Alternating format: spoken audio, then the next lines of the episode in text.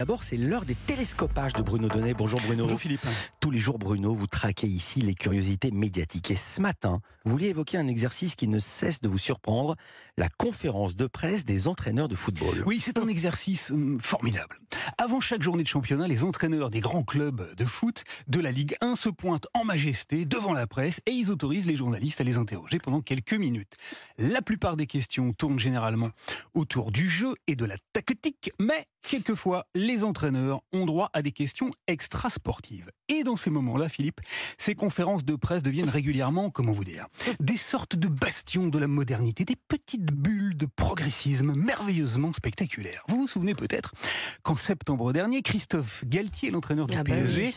avait été interrogé sur les déplacements de son club. Un journaliste lui avait demandé pourquoi il continuait de privilégier l'avion, très polluant, plutôt que le train, qui l'est moins. Est-ce que c'est une question que vous vous posez et est-ce que vous avez, en avez parlé à vos joueurs Christophe Galtier avait commencé par prendre la question très au sérieux.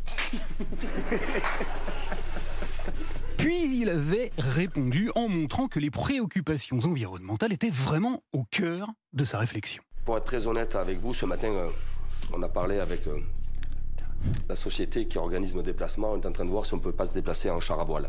Eh bien, figurez-vous que ce week-end, les conférences de presse des entraîneurs de Ligue 1 ont réussi, si si, à élever leur niveau de jeu. Et grâce à qui? Grâce à un champion.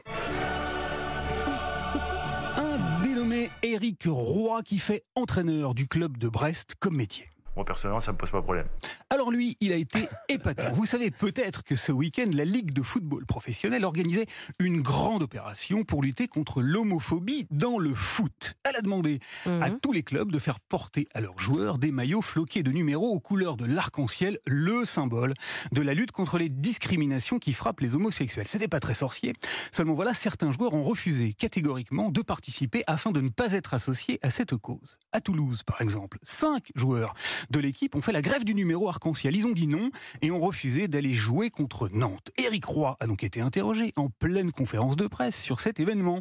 Alors au tout début, je ne vous cache pas, Philippe, que j'ai eu un petit peu peur. Bah, c'est catastrophique. J'ai eu les jetons car j'ai cru que cet entraîneur de Ligue 1 allait condamner le comportement des joueurs qui ont refusé de porter un simple petit numéro coloré pour dire non à l'homophobie. Bah, c'est catastrophique parce que on le voit bien.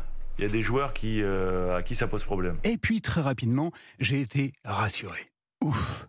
Car figurez-vous que ceux qu'a condamné Eric Roy, ce ne sont pas les joueurs, non, mais bel et bien les responsables de la Ligue qui ont cette idée saugrenue de mettre en place une telle opération. Bon, c'est très bien que la, la Ligue elle s'engage, même si je pense qu'elle doit surtout s'occuper du football. Et que... Éric Roy n'a pas hésité à faire part de son profond mécontentement à l'égard de cette initiative. Mais moi, je veux dire personnellement, je suis pas content que Toulouse, il y a cinq joueurs qui jouent pas parce qu'ils jouent contre Nantes là. Il a condamné très fermement la Ligue et affirmé courageusement qu'il comprenait la réticence de ses joueurs ouvertement homophobes. C'est normal, non Quelque part.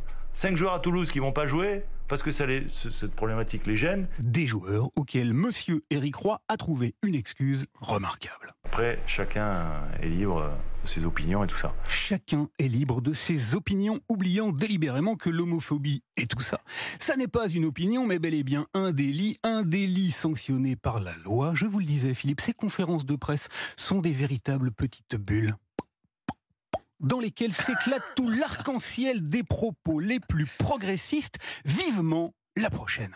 Merci beaucoup Bruno Donnet. Moi aussi, je vous dis vivement la prochaine. Ça sera demain.